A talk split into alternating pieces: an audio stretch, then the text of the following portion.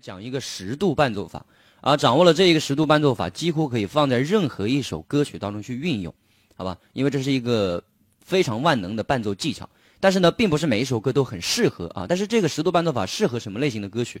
啊，我觉得比较适合这个抒情的慢歌，特别是四四拍的抒情慢歌。好，我们先找一个和弦为例啊，比如说这个和弦一级和弦，找到一作为根音，往上够一个三音啊，再够一个五音。根三五，对吧？这就是和弦的构成。比如说，一往上数三个键，一二三，这就是三音；三四五，这就是五音。根三五，这就是一级和弦。那十度伴奏法它是怎么构成的呢？它就是把这个三音给搬上去了，放在这里，啊，咪变成了咪，啊，那么这个就是一个十度关系啊。来数十个键，一二三四五六七八九十，这就是十度，好吧？但是和弦还是这个和弦，只是把这个音的位置调换了。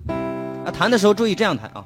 一、二、三、四，一、二、三、四啊！我弹的就是四四拍的抒情的慢歌啊！你看，注意弹的时候要把这个拍子数清楚啊！每弹两个音数一拍啊！一、二、三、四，好吧？每弹两个音数一个数字啊！一、二、三、四，一、二、三、四。我换一个和弦也是一样的方法，比如说换啊这个二级和弦，你看把中间这个发搬上去，瑞发拉这个二级和弦，它是由根音、三音和五音构成的，对不对？根音是最下面这个音，往上够三音，一二三，这是三音，三四五这个是五音，一样的方法啊。把这个发也搬上去的话，你看也是这个方法，一一啊一二三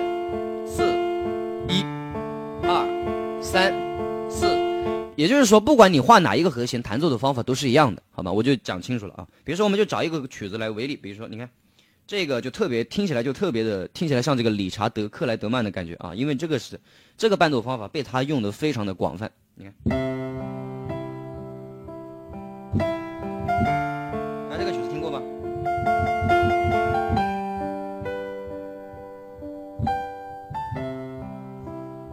你看，继续。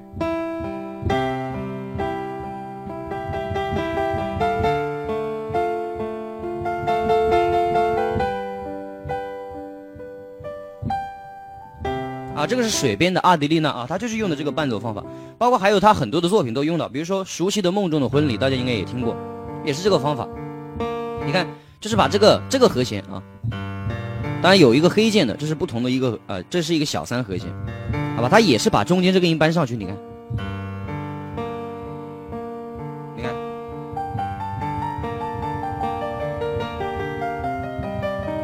换和弦也是一样的方法啊，也就是说，你学了这个方法之后呢，也可以放在你喜欢的歌曲当中去。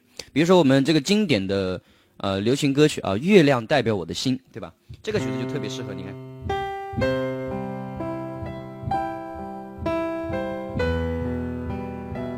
是不是很适合？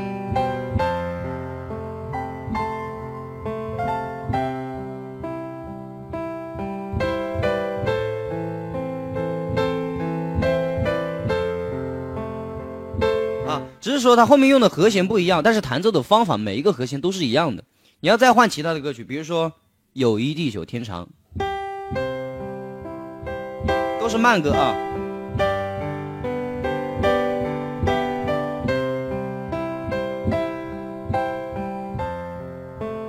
你看，再换，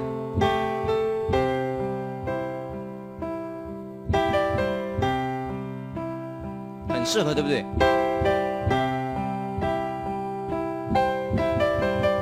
东方之珠啊，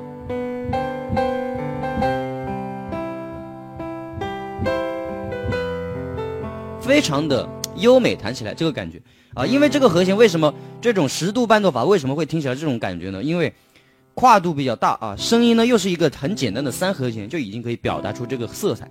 所以说，如果说你想弹一些简单、感觉比较的纯粹的一些音乐的话，我觉得就可以用这个方法。比如说还有很多的，你看。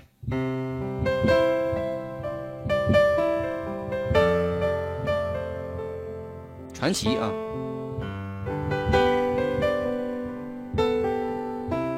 最主要的是你怎么样去弹出这个感觉，就是把左手要弹的伤相对来说轻一点，右手的旋律突出一点，一定要有伴奏啊，带入自己的内心的感觉去弹奏，那么这个十度伴奏法将会呢啊，成为你的一个伴奏工具，好吧？那么这个就是今天为大家分享的这么一个伴十度伴奏技能。那如果说你感觉你的双手结合不了的话，告诉大家原因是什么？原因就是因为你可能今天听懂了，但是呢结合不了。那不是因为你掌握不了啊，不是你天生就学不会，那是因为你没有掌握一个什么掌，没有掌握一个乐理当中的音符长短，也就是说节奏的一个运用。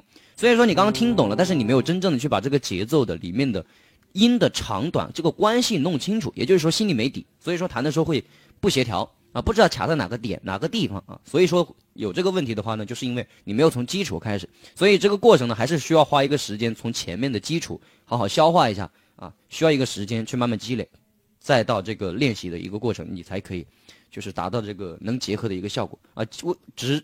只要你解决了这个问题，就没有这个问题了，好吗？那么今天就到这里，谢谢大家。